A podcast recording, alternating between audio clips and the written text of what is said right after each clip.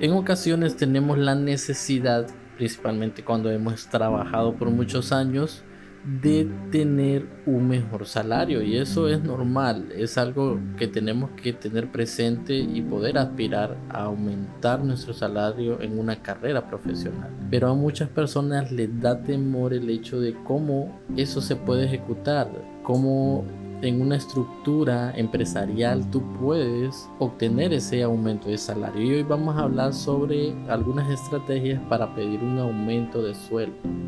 En algunas ocasiones, algunas empresas pueden tener mecanismos ya establecidos de cómo eh, aumentar los salarios para sus colaboradores. En otras ocasiones, tú puedes tener la iniciativa según tus necesidades de tomar estos pasos. Así que vamos a hablar sobre las estrategias para pedir un aumento de sueldo.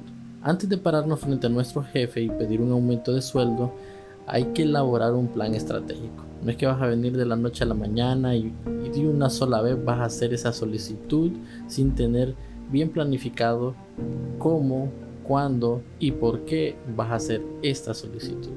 Así que te voy a dar algunos consejos para encarar este gran momento. Es un momento eh, crucial que tú puedes tomar como una oportunidad. Como primer tarea debes de analizar el trabajo que realices cómo ha evolucionado, si se han ampliado tus responsabilidades y si nuestra tarea que estás realizando mejora la productividad de la empresa en cualquier ámbito en general. Principalmente si estás en un ámbito que le ayude a la empresa a aumentar sus ingresos o tienes responsabilidades cruciales con clientes, claves, entre otros.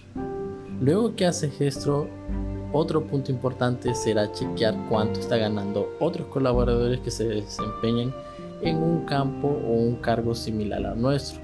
Toma en cuenta lo siguiente, no solo porque otra persona gane más significa que tú tienes que ganar lo mismo, porque ambos pueden tener escenarios y condiciones totalmente diferentes. Puede ser premiados por trayectoria, por proyectos o bonificaciones. Cada escenario es diferente. Sin embargo, en el mercado deben de haber algunos salarios promedios que tú puedes ir evaluando y poder determinar a cuál quieres aspirar según los años de tu experiencia o las responsabilidades que tú tienes. Si no lo sabemos, podríamos correr el riesgo de pedir un aumento de sueldo demasiado alto, lo que nos pondrá la careta de pretenciosos y eso es una de las cosas que tienes que evitar. O también puedes irte en un aumento que es demasiado bajo. Entonces tienes que investigar y analizar esto. Lo que demostrará que eh, nos valoramos y también va a demostrarte a ti mismo el trabajo que realizas es importante. Cuando has pasado estas dos fases, eh, vas a elaborar un plan por escrito, una nota por escrito. Ahí vas a enumerar todas las actividades producciones, contribuciones a la empresa antes de tener una entrevista con el jefe o tu superior. También puede ser el, departamento de recursos humanos encargado. Esto servirá para aclarar las ideas, poder exponerlas con orden y no olvidar ningún punto importante. Puede ser que hayas iniciado eh, tu puesto con ciertas funciones y luego fuiste evolucionando con otras responsabilidades que fueron asignadas eh, de forma posterior. Cuando tienes esto por escrito, vas a plantearte buscar una entrevista a través del Departamento de Recursos Humanos o solicitándolo directamente a la persona encargada de tomar las decisiones para negociar el aumento de tu salario. Ahí debes de aclarar desde el principio la razón por la cual pretendes entrevistarte. No antes habiendo analizado bien a quién debemos dirigirnos para pedir el aumento.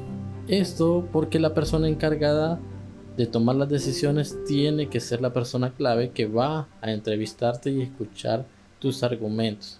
También es importante tener en cuenta lo que no debes hacer cuando pides un aumento de sueldo.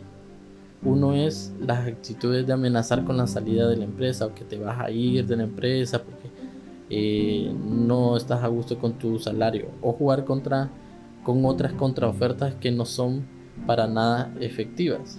No debes demostrarte enfadado por estar descontento y no tener motivos objetivos. Debes ser bastante coherente en eso o pedir un incremento de salario sin razones. Si no hay justificación es bien difícil que te lo puedan otorgar. Y otro motivo es que no compares el propio sueldo con lo que otros trabajadores de la empresa, o sea, no compares tu salario con el de otros trabajadores. Cada uno tiene méritos diferentes como te lo mencioné. Algunas personas pueden ser recompensadas de diferentes formas en base a trayectorias, actividades, responsabilidades, entre otros. Cuando tengas en cuenta estos puntos estás listo para poder buscar ese espacio y poder hacer esa solicitud y créeme, en muchos casos vas a tener éxito. En otros puede ser que no se dé a la primera, pero tú sigue trabajando en poder dar las justificaciones para poder obtener ese salario. Ponlo en práctica y coméntame en redes sociales qué te resultó. Hasta la próxima.